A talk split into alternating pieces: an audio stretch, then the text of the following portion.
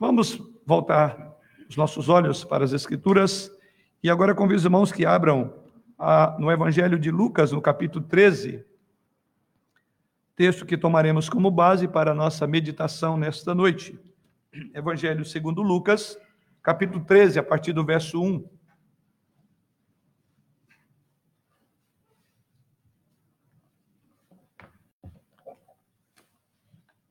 Aqueles que estão nos acompanhando aí nos seus lares, abram também suas Bíblias, assim vamos acompanhar a instrução dessa noite com base nesta passagem.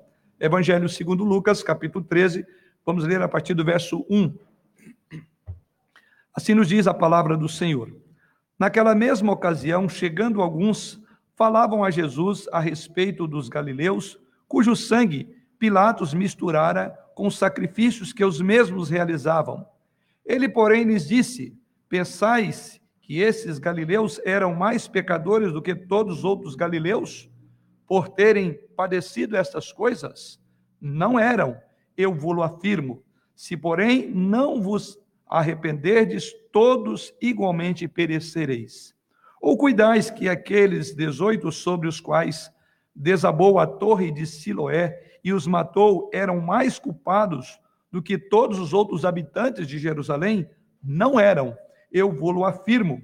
Mas se não vos arrependerdes, todos igualmente perecereis. Então Jesus proferiu a seguinte parábola: Certo homem tinha uma figueira plantada na sua vinha e, vindo procurar fruto nela, não achou. Pelo que disse ao viticultor: Há três anos venho procurar fruto nesta figueira e não acho. Podes cortá-la para que está ela ainda ocupando inutilmente a terra?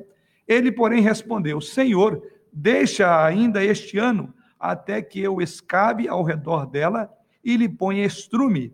Se vier a dar fruto, bem está. Se não, mandarás cortá-la. Graças às mídias modernas, nós podemos ver, ouvir é, tudo o que se passa no mundo. Na verdade, o nosso globo terrestre se tornou pequeno à medida que os meios de comunicação, as mídias, são tão rápidas quanto aos fatos e os acontecimentos que, a, que é, perpassam toda a nossa terra.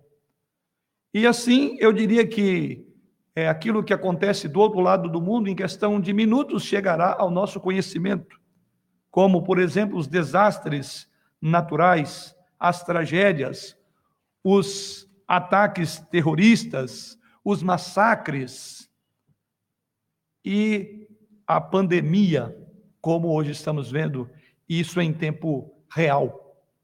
Não sei e não tenho convicção nem certeza se é o melhor, porque isso tem feito muita gente abater, né, ou ficar abatida, porque ela fica ali perplexa de ver em tempo real o que está acontecendo não apenas aqui, mas ela pode ter uma dimensão que o mundo inteiro, né, através dessas mídias, através dos meios de comunicação, o mundo inteiro, é, o mundo inteiro está cercado de desastres, de tragédias, de pandemias como a que nós estamos vivendo. Mas, ao mesmo tempo, isso mostra que o mundo inteiro está sobre a intervenção de Deus no curso da história, conforme abordamos na semana passada no livro de Joel. No nível pessoal, está acontecendo também algo, a nossa própria tragédia, o nosso próprio momento, né? Muitos de nós temos lutado por tragédias particulares também, não apenas essas do globo terrestre do nosso país. Quando, por exemplo, entes queridos que morrem prematuramente de acidentes que deixam consequências ou sequelas devastadoras, crianças que sofrem problemas congênitos ou de graves ou de graves doenças. Eu diria que todos nós temos também as nossas próprias tragédias, as nossas tragédias particulares. Irmãos, na verdade, sempre que tragédias horríveis, como esta escrita no texto sagrado, fala duas graves tragédias. E que podemos observar à luz da história que sempre que tragédias horríveis como essas acontecem, naturalmente somos levados a perguntar: por quê? Por que isso aconteceu com essas pessoas, ou com esta pessoa particularmente? Talvez a vítima até fosse uma, uma pessoa boa, uma pessoa amorosa. Enquanto isso, vemos falar de homens ruins, homens maus, que vivem numa relativa felicidade e prosperidade. Questionamos nesse momento a bondade e a justiça de Deus. Às vezes até duvidamos da sua existência quando olhamos dentro dessa perspectiva meramente humana. É o clássico problema filosófico do mal. Ou seja, como pode um Deus todo bom e todo poderoso permitir que pessoas boas sofram e pessoas más prosperem? Eu creio que os irmãos lembram bem o texto do salmista no Salmo 73. Ele chegou a entrar em parafusos, porque ele entrou nesse dilema. Quando via os ímpios prosperarem enquanto os justos sofriam duramente. Então, irmãos, o Senhor Jesus Cristo nos dá agora uma resposta para essas perguntas difíceis no nosso próprio texto. E o nosso propósito essa noite é que, a partir desse texto, nós possamos compreender o que as tragédias nos ensinam, que é o tema dessa noite. Temos algo a aprender com as próprias tragédias. No contexto da passagem que lemos aos irmãos, ele está um pouco antes do texto lido. Eu li a partir do versículo 1 do capítulo 13. Mas, na verdade, esse assunto, por assim dizer, já faz parte do próprio capítulo 12, particularmente os versos 54 a 59, que tem o título de Os Sinais dos Tempos. Tanto é verdade que no versículo de número 1 que li aos irmãos, diz: naquela mesma ocasião. Que ocasião? Na ocasião em que Jesus Cristo estava abordando sobre os sinais dos tempos. E é exatamente ali que há uma interação dos seus interlocutores, daqueles que, dos seus ouvintes, em relação ao que ele dizia Daí porque a expressão é naquela mesma ocasião, verso de número 1 do capítulo que lemos aos irmãos nesta noite. Então, no contexto, Jesus acaba de responder à multidão porque eles foram capazes de definir os clima, o clima, mas estavam alheios aos sinais dos tempos, a saber que o Messias estava no meio deles. Isso vemos dos versos 54 ao verso 56. E ele chega ao ponto de dizer: Vocês conseguem discernir Veja bem o verso 54 do capítulo 12. Disse também às multidões: Quando vê desaparecer uma nuvem no poente, logo dizeis que vem chuva, e assim acontece. E quando vê de soprar o vento sul, dizeis que haverá calor, e assim acontece. E aí Jesus confirma, ou agora aplica, dizendo: Hipócritas, sabeis interpretar os aspectos da terra e do céu, e entretanto não sabeis discernir esta época? É exatamente a partir daí que entra então nosso versículo 1. Naquela mesma ocasião, chegaram alguns e relataram uma tragédia. E Jesus diz: não, não só esta, tão recente, mas há uma tragédia que não tem muito tempo atrás que aconteceu aqui também. E aí ele vai falar sobre essa tragédia e os ensinos que elas vêm nos trazer, como trouxe para aqueles que estavam ouvindo Jesus naquela ocasião. Então ele usou uma ilustração e a ilustração é: vocês são capazes de discernir o tempo, porém não conseguem compreender a vontade de Deus para o tempo presente, e chama-os de hipócritas. Né? Ou seja, logo em seguida, no próprio capítulo 12, versos 57 em diante, ele prossegue agora com uma ilustração. E nessa ilustração que Jesus Cristo trata, ele dá a ilustração dizendo que um homem será levado ao tribunal, versos 57 e em diante. E por que não julgais também por vós mesmo o que é justo? E ele diz: Quando fores com o teu adversário ao magistrado, esforça-te para te livrares desse adversário no caminho, para que não suceda que ele te arraste ao juiz, o juiz te entregue ao meirinho, meirinho, e o meirinho te recolha à prisão. O meirinho aqui é oficial de justiça. Digo-te que não sairás dali enquanto não pagares o último centavo. E aí vem, naquela mesma ocasião.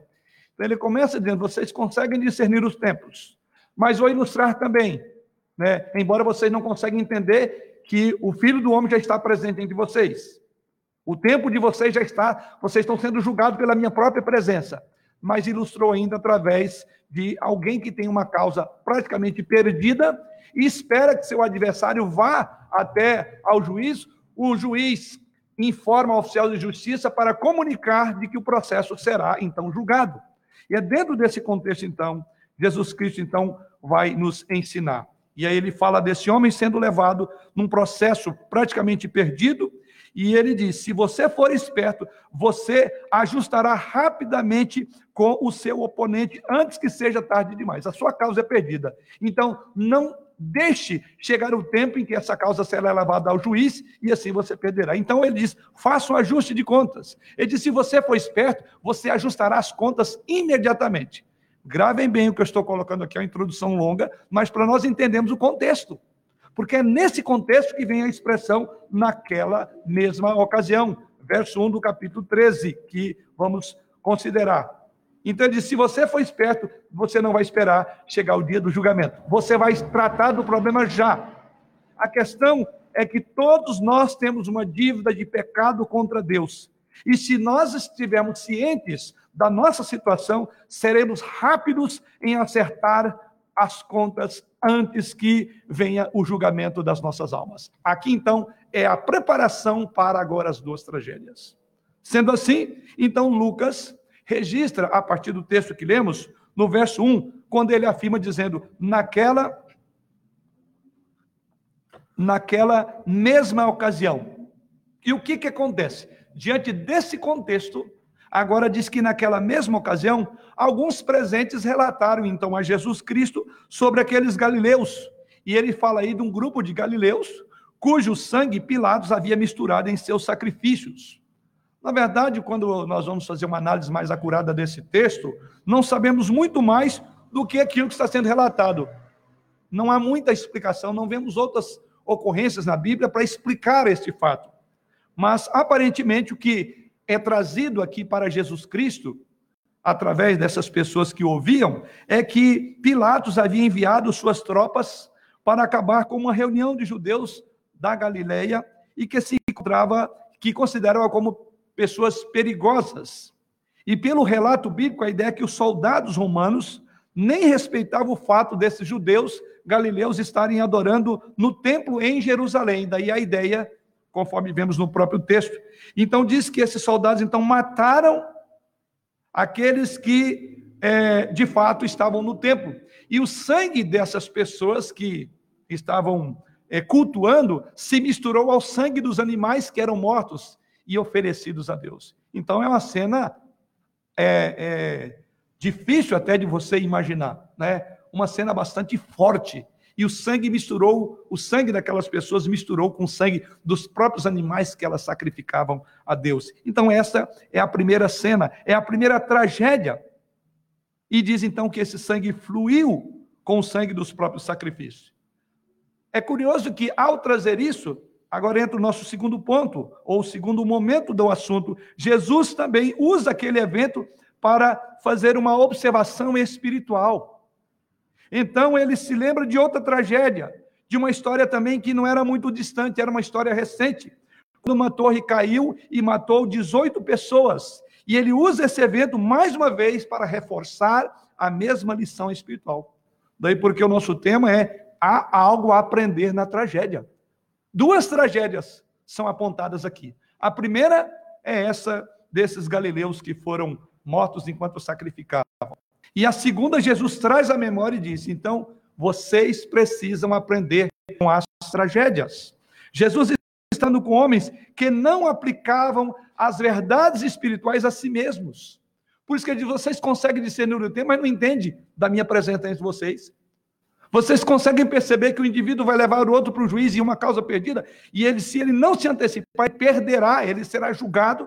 Então, nesse contexto, ele agora apresenta é, uma lição sobre as duas tragédias aqui apontadas. E de sua resposta, nós também podemos supor que esses homens, de forma presunçosa, estavam pensando que aquelas pessoas que morreram na primeira tragédia e na segunda tragédia foram julgados como culpados diante de Deus. Ou seja, eles entendiam que o problema era deles. A teologia deles, irmãos, eu diria que ela é semelhante à teologia de Jó ou dos amigos de Jó. E eu creio que os irmãos lembram bem dessa teologia dos amigos de Jó, que pensavam que Jó estava sofrendo por quê? Por causa do pecado dele. que todos os males que sobreveio a Jó, a culpa era de Jó. Jesus corrige essa visão distorcida de uma teologia equivocada e diz exatamente: vocês precisam de considerar que todos vocês também perecerão. Essa é uma afirmação que Jesus faz aí para as duas ocorrências. Todos igualmente perecereis se não vos arrependerdes. Então, a tragédia é um convite ao arrependimento. Em seguida, Jesus Cristo então conta uma parábola conforme lemos, e ela está aí no verso de número 6 ao verso de número 9. Ou seja, essa parábola faz parte ainda do assunto. Tanto é que o verso 6 diz: Então Jesus proferiu essa parábola. Ou seja, essa parábola enfatiza o ponto: se você não se arrepender em breve, você enfrentará o julgamento de Deus. Se você não der fruto de arrependimento, Deus arrancará você dessa terra. É a ideia central de toda essa passagem. Ou seja, tendo em vista esse contexto, vamos agora ao assunto do qual queremos, ou através do qual queremos discorrer nessa noite. Assim, ao invés de fazermos pergunta por quê em relação ao sofrimento alheio, por que em relação a essa pandemia, por que em relação aos massacres e tragédias, a perda de entes queridos, nós devemos fazer a pergunta: o quê? E a pergunta é: o que essa tragédia me ensina? É o nosso tema. O que as tragédias nos ensinam? Formulando essa pergunta, vamos respondê-la. A resposta está do próprio Senhor Jesus. Primeiramente, o que a tragédia me ensina? E em suma, resumindo toda a ideia, as tragédias devem nos ensinar que, como a morte e o julgamento são iminentes, precisamos estar prontos para o verdadeiro arrependimento. Porque para as duas tragédias, Jesus Cristo aponta: é necessário arrepender. As tragédias devem nos ensinar que a morte e os julgamentos são iminentes. Então não nos resta outra coisa senão nos arrependermos o quanto antes. Jesus poderia ter aproveitado essa ocasião referindo-se a essas duas tragédias, para lançar uma crítica ao modo cruel. Mas como Pilatos foi fazer isso? Por que, que aquelas 18 pessoas estavam passando exatamente na hora que a torre caiu? Não deveriam estar lá. Estava na hora errada, no lugar errado, no momento errado. Jesus Cristo poderia é, conjecturar, e com isso ele perderia uma oportunidade de ensino espiritual. Ele poderia ter mergulhado em discussão filosófica do problema do mal como podem pessoas estarem sacrificando e morrerem de uma forma tão brutal? Mas seus ouvintes teriam ido embora inalterados. Em vez disso, o Senhor Jesus Cristo usou esta ocasião para concentrar na consciência daqueles que haviam levantado a problemática, que haviam levantado o assunto. Ele então aplica a eles duas vezes a verdade, depois propõe uma parábola. Duas vezes ele aplica Todos igualmente perecereis se não vos arrependerdes. Todos igualmente perecereis se não vos arrependerdes. E em último lugar, ele aplica com uma parábola. E é exatamente a estrutura da nossa mensagem essa noite. Isso então já temos algo a aprender aqui, com a maneira de Jesus Cristo, a sua didática.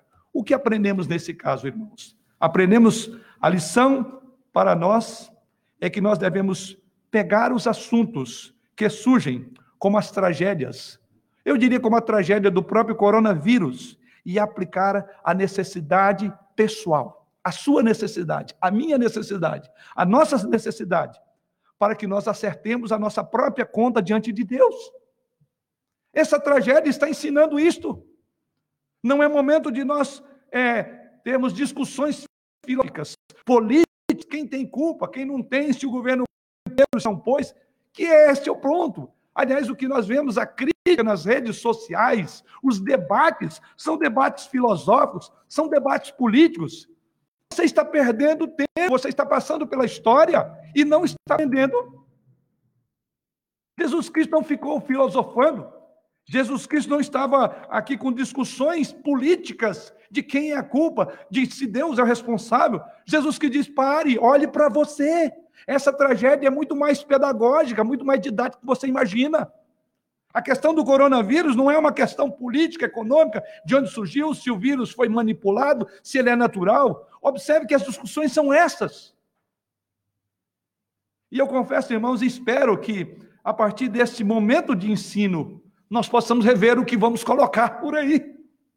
Em vez de gastarmos tempo desgastando-nos uns com os outros por questões políticas e outras coisas mais, está na hora de falar, irmãos, paremos para pensar.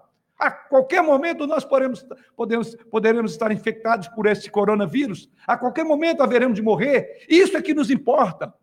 Não importa se a culpa é de quem. Não é uma questão filosófica, não é uma questão política. Jesus ensina. Jesus não ficou conjecturando a questão política, o sistema não foi falar sobre a, a, a falta de escrúpulo do próprio rei ao matar aquelas pessoas.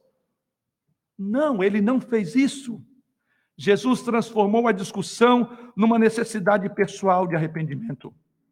Ele sempre teve em vista a necessidade das almas pecaminosas diante de Deus, que é santo, e nós também devemos ter. A tragédia está nos apontando para algo que talvez nós temos discutido, discutido muito pouco a mensagem do domingo passado nos fez refletir sobre isso. Até quando nós vamos estar desviando o foco? Essa tragédia nós temos que reinterpretá-la à luz de uma cosmovisão bíblica, à luz de uma cosmovisão cristã, não de debates soltos no ar. O perigo é que nós podemos passar por essa tragédia e não temos aprendido nada. E não devemos ser assim.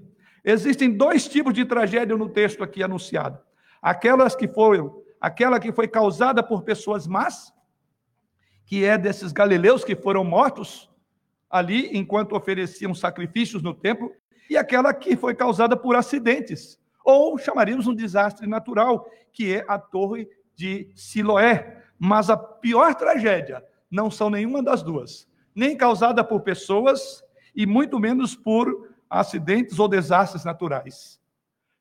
Jesus diz: há uma tragédia maior que paira na cabeça de todos os vivos. A pior tragédia, como Jesus mostra, será o julgamento. Daí porque ele diz a palavra: todos igualmente perecereis. No verso de número 3, final do verso, essa é a tragédia. Todos igualmente perecereis.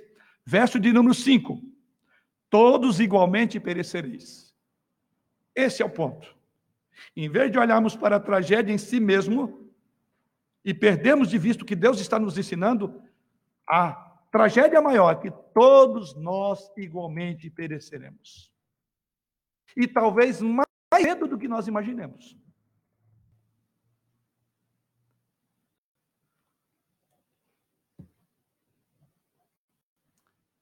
E essa tragédia não envolve apenas a morte física, mas a morte espiritual. A palavra todos igualmente perecereis é, serão condenados ao inferno, se não se arrependerem. Se arrependermos corretamente com as se aprendermos corretamente com as tragédias, nós evitaremos a última e final. Quanto à tragédia descrita no texto, é a que nós estamos sujeitos. E alguns de nós já partiram para a glória. Essa é inevitável. Mas se nós formos obedientes, nós poderemos sim evitar a última e maior tragédia. Perecereis, ficarão eternamente separados de Deus. Sendo assim, o que devemos aprender com as tragédias? Primeiro, que as tragédias decorrem da maldição de Deus por causa do pecado da raça humana.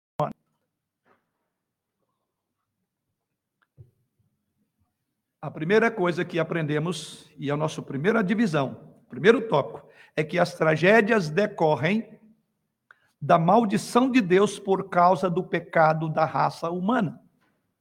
Se nós queremos saber por que, que elas acontecem, a explicação maior é essa: por causa do pecado. Trazendo esse exemplo da queda da, de torre, da torre de Siloé, depois de ouvir o relato também dos galileus, Jesus Cristo mostra que mortes terríveis ocorrem não apenas a estrangeiros galileus, conforme descrita no texto, mas também aos judeus de sangue puro que viviam em Jerusalém.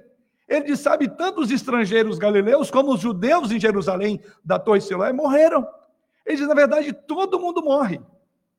Os judeus, assim como os galileus, descritos nas duas tragédias, todos, os gentios, os judeus, os publicanos, também pecaram e o pecado tem um salário. O salário do pecado, diz as Escrituras, é a morte. Então é isso que as tragédias, primeiramente, nos ensinam é que as tragédias nos ocorrem por causa do pecado. Todos nós, sobre todos nós, virá o salário do pecado. E todos nós pagaremos com a nossa vida, porque esse salário se paga com a morte. Quer a explicação maior da tragédia? Pecado. Não um pecado específico como eles imaginaram, mas tanto o judeu em Jerusalém como aquele que vinha, o galileu que estava ali, estrangeiro, todos morreram. É curioso que Jesus traz essa figura. Jesus aqui assume o que a Bíblia nos ensina a partir de Gênesis, que todos pecaram a partir do nosso pecado através de Adão e Eva. Como mostra o livro de Jó, um homem justo, diz a Bíblia, um homem íntegro e temente a Deus, e no entanto diz lá que aquele homem foi é, provado, experimentado por Deus, independente da sua justiça, da sua integridade, um homem temente, ele reconhecia, e ele reconheceu em toda a sua experiência, que Deus tinha o direito de afligi-lo sem dar satisfação. Jó não poderia se justificar dizendo, mas eu, Senhor, sou homem íntegro e temente. Jó compreendeu à luz de toda a experiência que Deus poderia afligi-lo a qualquer momento sem dar satisfação nenhuma. Porque, embora sendo íntegro e temente, ele era um pecador. Jó compreendeu isso. E é por compreender que ele conclui dizendo que os meus lábios te ouviam, ou eu apenas ouvia de, de te ouvir, eu cria no Senhor pelo ouvir, mas agora os meus olhos te veem. Irmãos, quando nós falamos de pessoas boas, ou mais particularmente de crianças inocentes, nós estamos falando de inocência relativa. Algumas pessoas são melhores em relação a outras, mas ninguém é bom em relação a Deus. E é por isso que a Bíblia diz todos, igualmente todos perecerão, crianças, jovens, adolescentes, piedosos, incrédulos, céticos, ateus, agnósticos, todos, porque todos pecaram. Porque toda criança nasce com coração pecaminoso. E até o homem mais justo da terra é um pecador que merece o julgamento de Deus. É por isso Jesus que diz: vocês acham que essas pessoas morreram por causa de um pecado específico? Não eram. Eles não eram mais pecadores, mas vocês também perecerão porque vocês são pecadores. Além disso, a Bíblia ensina que o pecado do homem foi a causa da maldição de Deus na criação. Lembra a ordem de Deus? O dia que comer, certamente morrerás, e assim a terra foi amaldiçoada.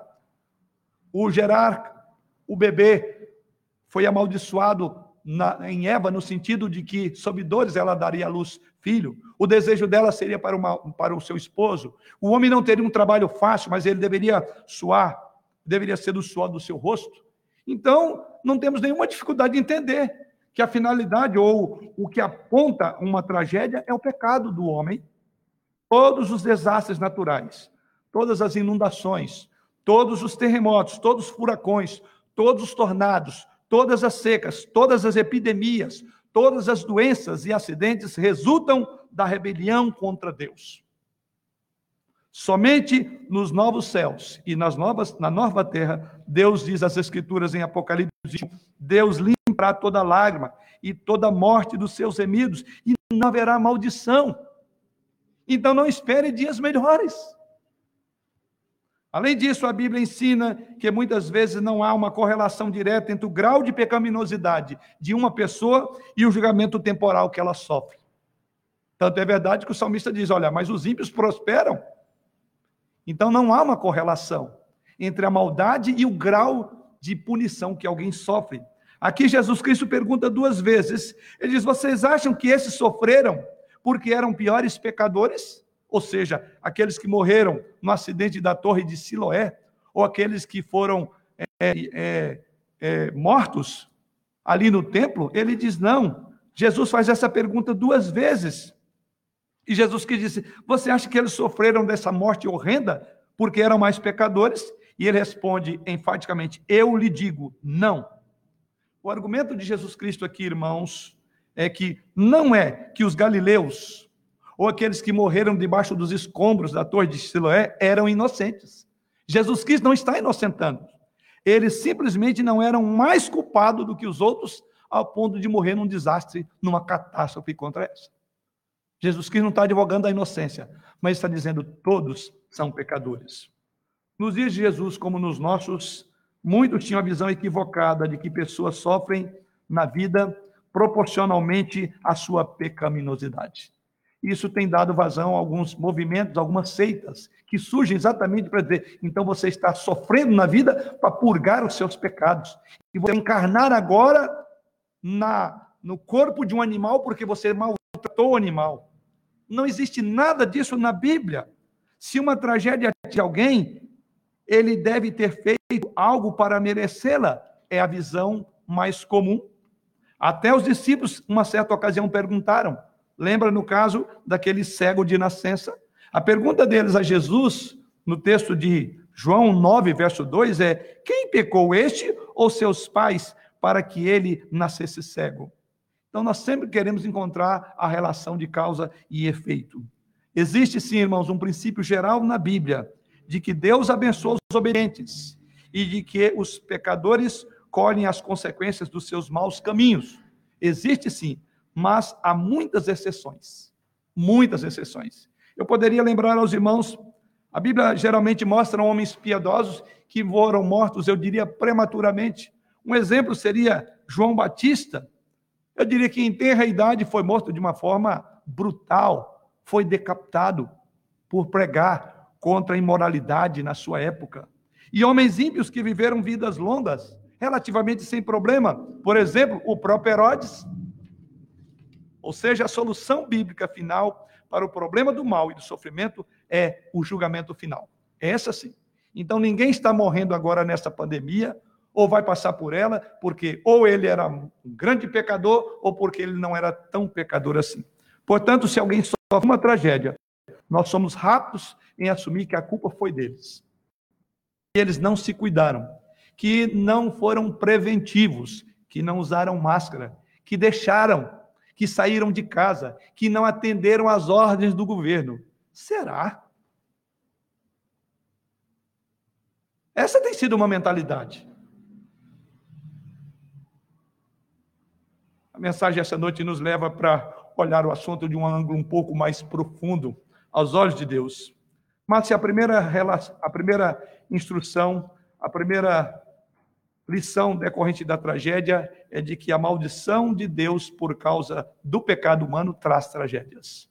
Mas a segunda lição que devemos aprender nessa noite é que as tragédias nos mostram que a vida é frágil.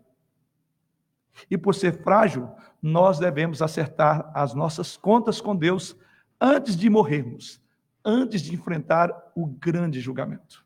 É o segundo ensino da tragédia. A vida é frágil, é muito breve, e você precisa de ajustar já a sua conduta com Deus. Irmãos, quando as tragédias atingem outras pessoas, seja ela causada por maldade, como no caso aqui desses que morreram ali na no templo, ou quando pessoas são mortas por desastres naturais, nós temos uma tendência muito comum de falar sobre isso. Nós nos colocamos diante da TV, nos colocamos diante das redes sociais e ficamos assistindo repetidamente os detalhes que levaram àquela morte e os pormenores então nós somos muito prontos. Olha, você já viu? E compartilhamos e passamos um para os outros. Fala, eu já vi isso antes. É terrível. Mas quando acaba, a maioria das pessoas continuam inalteradas. Você já pensou nisso? Sem pensar como isso se aplicaria a ela. Ela só fala: que coisa horrível, que detalhes graves que eu vi agora. Como nós somos rápidos para olhar, para rever, para repetir, para replicar. E passa só nisso. Poucos de nós param para pensar como isso que aconteceu, que eu estou vendo aqui, se aplica a mim. Sempre a miséria a desgraça cairá na casa do outro. Basta ver aqueles lares que são abatidos por mortes, dizer, eu não imaginava que isso chegaria aqui na minha casa. É momento de nós refletirmos. Jesus aqui mostra que devemos imediatamente levar a sério e ao perguntar: e se fosse eu? Eu estaria pronto para estar diante de Deus? Eu realmente me arrependi dos meus pecados? Minha vida tem sido agradável ao Senhor? Porque o fato é que mais cedo ou mais tarde eu comparecerei. Mais cedo ou mais tarde eu estarei nessa tragédia. Nenhum dos galileus que foram massacrados por Pilatos sabiam, irmãos, de antemão que a ida deles ao templo naquele fatídico dia seria o último dia deles na terra. Se soubessem o que estava para acontecer, teriam ficado em casa naquele dia, não iam para o templo. Nenhuma dessas 18 pessoas descritas no texto, que foram mortas ali, passariam perto da torre de Siloé. Nenhuma delas sabiam que aquela torre estava prestes a cair e esmagá-las até a morte. Ou se elas soubessem, certamente elas teriam desviado do caminho.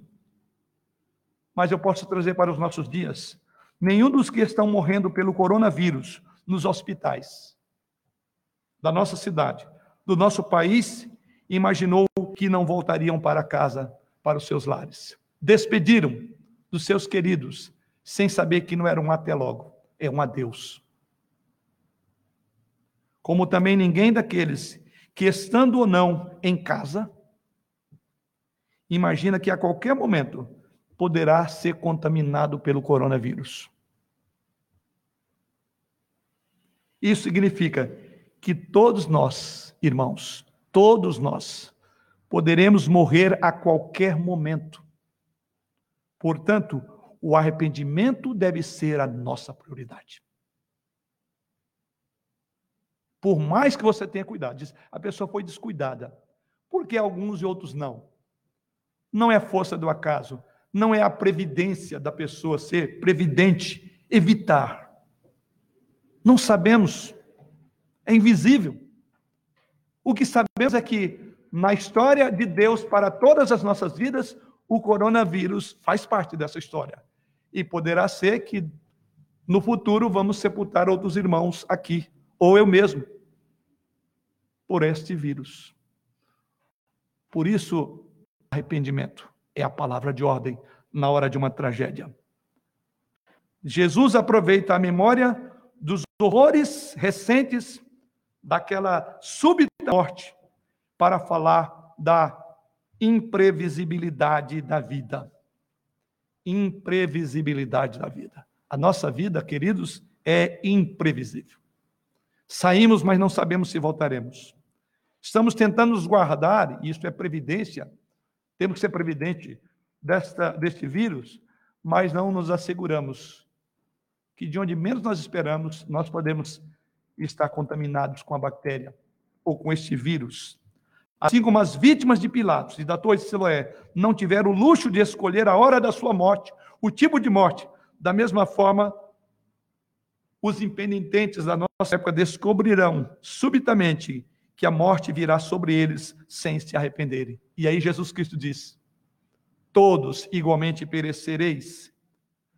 Observe que no texto escrito, Jesus Cristo não promete libertar-nos da calamidade, mas exorta a olhar para ela e não termos autoconfiança. Não podemos ter autoconfiança. Jesus não nos assegura que passaremos por esse coronavírus sem nos infectarmos ou até, quem sabe, ser chamado à glória. Mas ele diz: este é um momento de aviso para você, para mim. Se a fragilidade da vida exige urgência. Esta urgência, então, queridos, mostra que a própria vida abriu uma oportunidade para aproveitarmos a graça de Deus, como sugere a parábola que Jesus profere.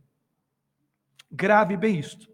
Se a fragilidade da sua vida, da minha vida, da nossa vida, exige urgência, o que aprendemos é que essa urgência mostra que a própria vida abriu uma oportunidade para você. Você hoje está vivinho. É uma oportunidade. A vida está abrindo uma oportunidade para você, para você aproveitar a graça de Deus. Como o próprio Jesus Cristo depois vai aplicar esse ensino na última parte do nosso texto, que é a parábola. Então, o ponto aqui é que a vida é muito frágil. Mesmo sendo saudável e jovem, você pode estar no seu caixão hoje essa noite.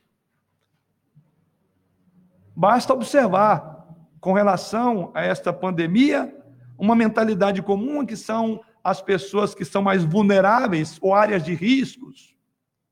Porém, esta regra está sendo quebrada sem explicação nenhuma. Gente de 17, de 15, de 25, de 34 está sendo está morrendo. O ponto é que mesmo sendo saudáveis, se o seu dia for hoje, essa noite o seu corpo estará no caixão. E sendo você um pecador, o que resta é todos igualmente perecereis se não vos arrependedes. Essa é a expressão. Em terceiro e último lugar, a tragédia também nos ensina que nós devemos levar o arrependimento a sério, o que nos poupará o perecer do texto. Veja no texto descrito, Jesus Cristo mais uma vez volta lá no verso 3, não eram, ou seja, não, eram mais pecadores. Eu vos afirmo, se porém não vos arrependerdes, todos igualmente perecereis. Verso de número 5: Não eram mais pecadores, referindo-os à torre de Siloé. Eu vos afirmo, mas se não vos arrependerdes, todos igualmente perecereis. Então a tragédia ensina que nós devemos levar o arrependimento como algo sério e prioritário. É o arrependimento, ou é ao arrependimento que as tragédias nos chamam. As tragédias são uma maneira de Deus dizer: nós precisamos fazer um ajuste de contas, porque no descrito no contexto ele diz: sabe aquele juiz da causa que você tem perdida? Faça um acerto de conta antes que ele te leve ao juiz. E o juiz te manda para o oficial de justiça. É exatamente isso. Duas vezes Jesus Cristo diz: a menos, a menos que se arrependam, todos da mesma forma perecerão. Se queremos perecer, ou se não quisermos perecer, é melhor entendermos o que Jesus Cristo está dizer aqui. Ele diz a necessidade do arrependimento. Isso não me leva a um desdobramento desse tópico. Já que o assunto é arrependimento, é qual o significado de arrependimento? Arrependimento, irmãos, é voltar para Deus dos nossos pecados. O arrependimento não pode expiar os nossos pecados. Somente o sangue de Cristo que pode satisfazer a justa ira de Deus sobre os nossos pecados. Nós podemos chorar por nossos pecados por vários dias, mas as nossas lágrimas não nos levarão aos céus. A nossa tristeza por nossos pecados não anula a dívida que temos com Deus. Somente Jesus Cristo e o derramamento do seu sangue puro é que pode expiar o nosso pecado. Então, o arrependimento é uma volta para Deus através de Jesus Cristo. E é isso que nós precisamos no momento de tragédia. Deus está nos apontando para a cruz.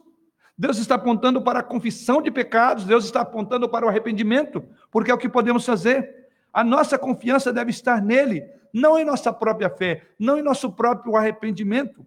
Além disso, devemos entender que o verdadeiro arrependimento e a verdadeira fé são inseparáveis. Fé e arrependimento caminham juntas. Eu diria que são dois lados da mesma moeda, tanto uma coisa como a outra. João Calvino, falando sobre esses dois elementos, ou seja, o arrependimento e a fé, ele afirma que o arrependimento nasce da fé. Um homem não pode se aplicar seriamente ao arrependimento a menos que tenha primeiro reconhecido pela fé a graça de Deus e confiar em Deus e sabe Deus foi misericordioso com ele em Cristo. E Calvino conclui dizendo mais da mesma maneira: ninguém pode receber a graça de Deus, essa fé em Cristo, sem afastar-se imediatamente de seus pecados passados e aplicar todo o esforço na prática do arrependimento. Fé e arrependimento caminham juntas. Assim, irmãos, a fé refere-se a confiar, como diz Calvino, a confiar nas promessas de Deus, nas misericórdias de Deus em Cristo, enquanto o arrependimento se refere à conversão a Deus do pecado, que sempre acompanha a fé salvadora. Essas duas coisas caminham juntas. Fé então, e arrependimento são ações iniciais que Deus concede do momento que nós somos salvos, porque Ele nos dá tanto a fé como o arrependimento. Mas ela deve se repetir. Nós devemos nos arrepender todos os dias e nós devemos crescer em fé, em confiança em Deus todos os dias. E qual é uma boa maneira de testar a nossa fé e o nosso arrependimento? Quando tragédias nos abatem. É assim que eu vou exercer a minha fé. É assim que eu vou exercer o meu arrependimento. Por isso que a tragédia tem algo a nos ensinar. Para nos arrepender dos nossos pecados, inicialmente, e crescermos em arrependimento, nós precisamos ter, então, primeiro, uma visão absoluta da santidade de Deus. Nós devemos ter uma, uma visão do direito que Deus tem de julgar. E aí entramos na última parte do texto, que é a parábola. Veja a parábola da figueira estéreo. Ela foi plantada, está ali por três anos. E o dono dela veio ao viticultor e disse: Olha, está na hora de render os frutos, afinal de contas, são três anos. Geralmente a figueira gasta dois anos para, ser, para dar um a dois anos. E aqui estava já no limite. E eles já são três anos. Eu tenho o direito de vindicar a lógica pela qual eu plantei, que é para dar fruto. Se não, arranca. É exatamente esse ponto, porque mostra, e isso deve, devemos entender, que Deus tem direito de vindicar de nós arrependimento. Porque Ele nos plantou, Ele nos dotou do dom do arrependimento e da fé para crermos nele, para viver em santidade de vida. Então não tem sentido nós sermos plantados por Deus para uma vida de fé e arrependimento e vivemos no contrário da fé do arrependimento. Vai chegar um tempo em que Deus fará como fez essa videira, ou seja, ele simplesmente dirá: pode tirar, ou a figueira, não há razão para ela estar aí, está no lugar. Então é este ponto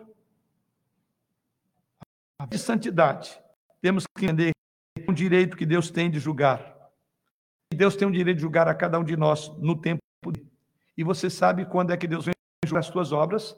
Você sabe quando Deus te dá a eternidade? Como disse, você pode ter levantado na manhã desse dia e repousar no caixão. Você precisa estar para encontrar com Deus. Mas se arrepender de nossos pecados e crescer arrependimento, é necessário ter uma visão do direito que Deus tem da nossa vida. Em segundo lugar, para nos arrependermos e crescermos em arrependimento diário, precisamos ver a nossa total pecadidade, a nossa total rebelião. O texto sagrado diz que o dono da vinha plantou essas árvores. E diz que ele plantou ela dentro dos limites do muro. E diz aí que elas desfrutavam de proteção, de cuidado. Beberam da água que ele deu, do nutriente dos solos mas elas foram inúteis ao próprio dono, ao próprio proprietário. Elas não produziram frutas. Do mesmo modo, toda pessoa que já viveu nesse planeta por um bom tempo sabe que Deus tem sido misericordioso com ela. E Deus levantou ela para a glória dele. Essas pessoas respiram o ar de Deus, bebe a água de Deus, come a comida de Deus, participa da vida de Deus e é, aproveita de toda a obra da sua criação, no entanto, para si mesmas, para o seu próprio prazer, e desconsideram a Deus, aí vem a parábola: chegou o tempo de fazer a prestação de contas. E aí vem o texto: se não arrependerdes, todos igualmente perecereis. Sim, este é o significado do arrependimento. Mas, por fim, qual é o teste de que o arrependimento é verdadeiro? Parábola é uma ilustração do arrependimento, ou seja, o arrependimento verdadeiro será seguido por fruto. É exatamente isso que Deus procura. Se ele plantou, se ele regou, é natural de se esperar que dê fruto. Do contrário, tem alguma coisa errada, não com o viticultor, mas com a vinha, com a própria figueira. A parábola dos versos 6 a 9 ressalta essa mensagem do capítulo 13, verso de 1 a 5. Por isso que o texto diz: Então Jesus proferiu.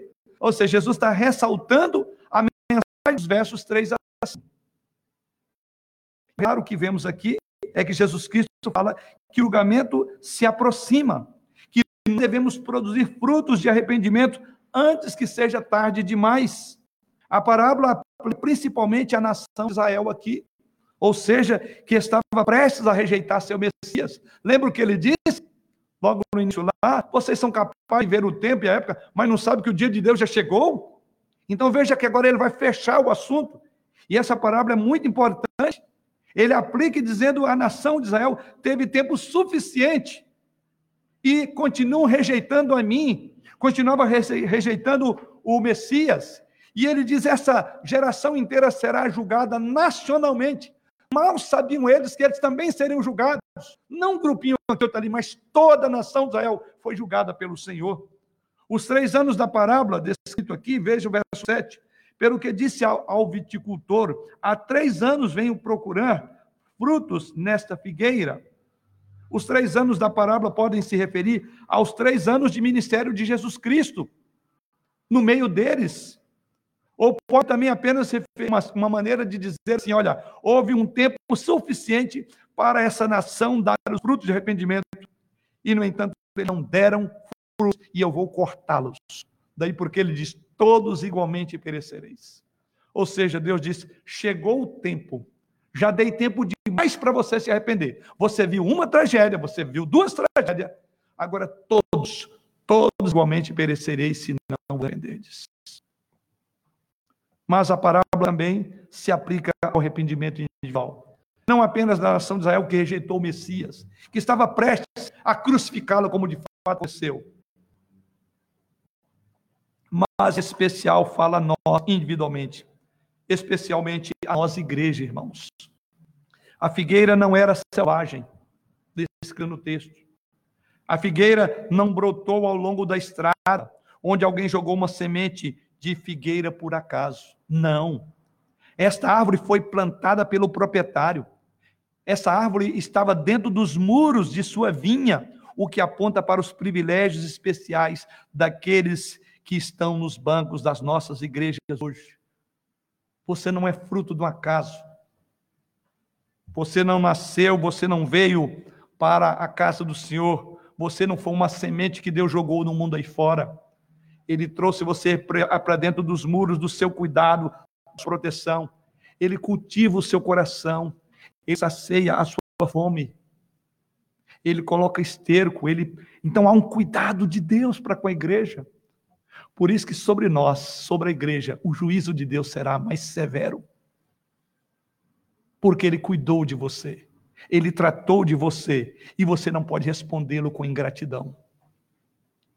Todo o cuidado que você teve nesta terra, das mãos soberanas de Deus, do viticultor, e todo o cuidado que você rejeitou, e se você permanecer rejeitando esse cuidado até a morte, saiba que isso reverterá em juízo dobrado dos horrores da tua alma no inferno, porque você negou a mão que te abençoa. Você está dando as costas para o Deus que perdoa e que chama à fé e ao arrependimento. Se essas pessoas não respondem à mensagem da graça de Deus, se arrependendo de seus pecados e buscando ser frutíferas no reino de Deus, elas não são apenas neutras no dizer dessa parábola, elas são inúteis. Sim, elas são inúteis para o propósito do contrário. Uma vez, diz o texto aí, que eles usando inutilmente o terreno. É isso que ele diz. É, verso número 7, pelo que disse o viticultor, três anos venho procurar fruto nesta figueira e não acho, podes cortá-la. Para que está ela ainda ocupando inutilmente a terra? Deus não trabalha com os inúteis. A mão de Deus frutifica. Todo aquilo que Deus com a mão é para a frutificação. E a inútilidade condenada por Deus. Não existe neutralidade na vida cristã. Não pode ser inútil. E o que, que ele diz? O propósito é dar fruto e não deu, corta. Porque ela está inutilmente ocupando lugar, deve ser proveitosa. Assim deve ser a vida dos crentes. Não, pode, não podemos ter uma vida inútil. Não podemos ter uma vida como fruto da casa. Não podemos passar todo esse processo sem aprender das tragédias, como é o caso do texto em que Quais são os frutos do arrependimento? Os frutos do arrependimento constituem um processo de crescimento, irmãos, em santidade, que começa na salvação, continua até o dia que o Senhor nos chamar para a glória. Assim como o proprietário, proprietário, proprietário poderia esperar figo naquela figueira, assim é natural que espere maturidade dos seus filhos. É o que Deus espera de mim, espera de irmão aqui e daqueles que nos ouvem nesta hora. Vamos concluir. Na conclusão, o que podemos aprender dessa passagem da palavra de Deus? O que aprendemos desse texto? Temos dessa passagem que quando vemos alguém passando por uma tragédia, e nos levar a aplicar a própria tragédia a nós mesmos. A dizer, olha, fulano morreu. Olha, fulano esse, esse vírus. Fulano foi ceifado num acidente, numa tragédia de carro. Tragédias, grave bem, elas são gentis lembretes de Deus, de que um fim pior do que a morte horrível nos espera se não nos arrependermos. Tragédias são gentis lembretes de Deus, de que um fim pior do que a morte horrível nos espera. Como o próprio Jesus diz nesse mesmo evangelho, no capítulo 12, versículo 5, ele diz, eu, porém, vos mostrarei a quem deveis temer. Ali ele fala de pessoas que tem, aqueles que matavam. E é Jesus que diz: Eu vou mostrar a quem devem temer. Temei aquele que depois de matar tem poder para lançar no inferno. Sim, digo-vos, a esses devem temer. Tragédia deve impor em nós um temor e tremor. Não medo da morte, mas é como está a minha vida com Deus. Eu poderia ir a qualquer momento para um hospital e não voltar. Ou talvez nem terei condição de chegar ao hospital e morrer em casa, como muitos estão morrendo. Ela é, então, uma maneira pedagógica, brete, gentil Deus para você. Ouça Deus falar na tragédia. Vimos que Jesus Cristo nos ensina que por causa do nosso pecado, nenhum de nós merece a isenção da, da tragédia. Se todos tivéssemos o que merecemos, pereceria instantaneamente. Todos nós merecemos porque todos nós pecamos. Aprendemos também que pelo fato da vida ser frágil e o futuro incerto, todos precisamos nos acertar com Deus antes de morrer. E antes de morrer seria porque você não sabe se amanhã você acordará. Aprendemos também que o caminho para acertar com Deus é através do genuíno arrependimento de coração, onde nós devemos confessar os nossos pecados a Ele, nos voltarmos do pecado para receber Sua misericórdia. Na parábola do viticultor, temos também a bela figura da ciência e da misericórdia de Deus em Jesus, quando o texto diz que ele apela ao proprietário e dê um tempo para ficar em torno daquela para fertilizá-la na esperança de que ainda dê fruto. Quando ele diz aí, no verso de número 9, ou no verso número 9, se vier a dar fruto, bem, se não, mandará cortá-la. Ou seja, aprendemos da paciência misericordiosa de Deus em Cristo Jesus. Por quanto tempo você e eu estamos plantados? E por quanto tempo talvez não temos respondido para aquela geração, Jesus que diz três vezes três anos. Chega. Para você, três anos, três dias, três meses, 30, 40, 50 anos, nós precisamos produzir frutos de arrependimento. Aprendemos que o caminho para se acertar a conta com Deus, então, é ter um genuíno arrependimento. Também, por outro lado, devemos entender que a misericórdia e a paciência de Deus não pode ser enganada ou não pode ser confundida com o fato de que Deus não colocará o machado sobre a raiz da árvore. Segunda carta de Pedro, no capítulo 3, verso 9, diz lá: Não retarda o Senhor a sua promessa, como alguns a julgam demorada. Pelo contrário, ele é longânimo para conosco, para convosco, não querendo que nenhum peça, senão que todos cheguem ao arrependimento. Ou seja, o fato da tragédia da pandemia do coronavírus não ter atingido você deve mostrar a grande paciência de Deus. Você ainda não foi infectado. Você não está correndo risco de vida, pelo menos agora. Se você não se arrepender, então, de seus pecados, se você produzir frutos para Deus, eu digo ainda há tempo. É tempo de frutificar. Não confunda a paciência de Deus com a ilusão de que o machado ele não colocará sobre a sua raiz. Isso está em Lucas 2, versículo 9. Sua paciência tem um limite. A morte e o julgamento final podem atingir você a qualquer momento.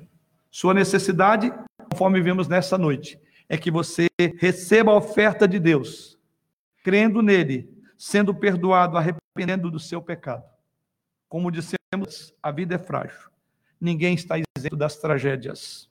Mas se você correr para Cristo, em busca do refúgio seguro, do refúgio verdadeiro, e você produzir os frutos que Deus espera em sua vida, você estará pronto se ocorrer a tragédia, se você for uma vítima nessa tragédia. Você não perecerá. Jesus Cristo diz: todos igualmente perecereis se arrepender. Da tragédia, não sabemos se vamos passar ileso a ela. Não sei se estarei aqui no próximo domingo falando aos irmãos. Uma coisa eu quero ter a convicção e a certeza de que eu tenha me arrependido dos meus pecados. Não importa quando Deus vai me chamar. Ele é pronto para encontrar com Ele. E onde não temerei qualquer tipo de tragédia.